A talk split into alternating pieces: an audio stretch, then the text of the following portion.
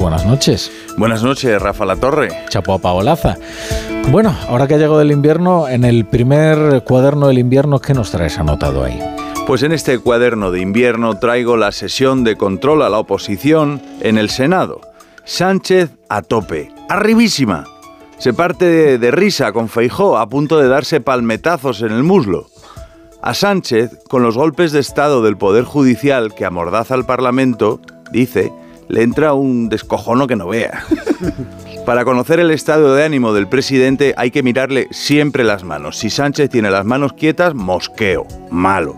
Si Sánchez en cambio está contento, mueve las manos como hoy y dibuja en el aire volutas neoconstitucionalistas y bosqueja como a carboncillo una españita en la que Rufián es un tipo de fiar y Feijó un golpista.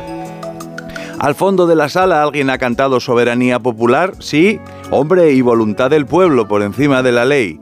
Y tú me dirás que la soberanía nacional, los poderes del pueblo están sujetos a complejos contrapesos, de manera que se vigilan entre ellos, pero la soberanía popular es cuando el pueblo está en el derecho de decidir lo que quiera, imbuido de una legitimidad más fuerte que la ley. Eso de que la mayoría se convierte en despótica y te nombra a los jueces porque es la voluntad del pueblo. Oh, claro, cualquier majadero se puede tomar por el pueblo.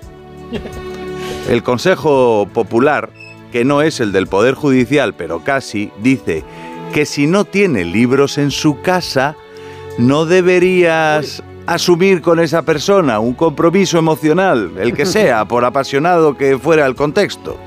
Y si dice esa persona la voluntad del pueblo, tampoco te lo quiero decir que no asuma sus principios políticos con tanta alegría, porque este es un populista de libro.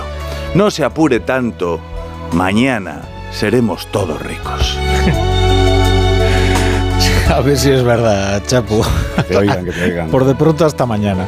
Siempre amanece. Pues nos conformaremos con que amanezca